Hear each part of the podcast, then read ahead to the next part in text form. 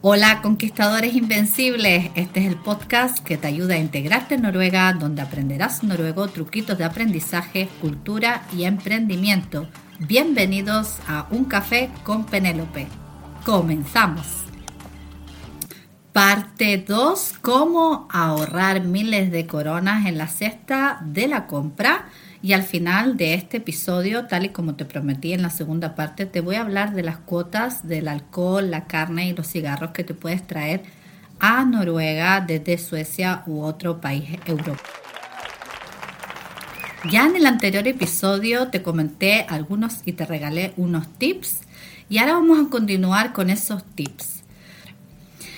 Otro de los truquitos es mirar el precio por kilos en vez de ver el precio de un paquete. ¿Por qué? Porque a lo mejor tú ves un paquete de embutido, por ejemplo, por 20 coronas y ves otro por 30 y piensas que el de 20 coronas es más barato que el de 30 visualmente. Pero ¿qué pasa? Que el de 20 coronas te vienen 100 gramos, mientras que el que vale 30 te vienen 200 gramos, por lo que estás pagando a 200 coronas el kilo cuando compras el de 20 coronas mientras en el otro estás pagando a 150 coronas el kilo.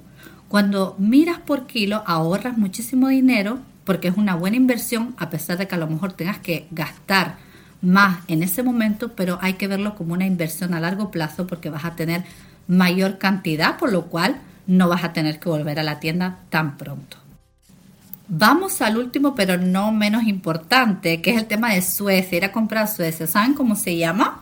Le llaman Harry Tour al tour de irse a Suecia a comprar para ahorrar. Entonces tiene unas cuotas límites a la hora de comprar alcohol, tabaco, carne. Te preguntarás, ¿será que estoy respetando los límites que me puedan multar o me puedan parar en la frontera, que hay controles y paran aleatoriamente a las personas? Entonces ahora te voy a decir cuánto es el máximo que te puedes traer para que no te evitar cualquier problema, cualquier circunstancia y puedas ahorrar miles de coronas.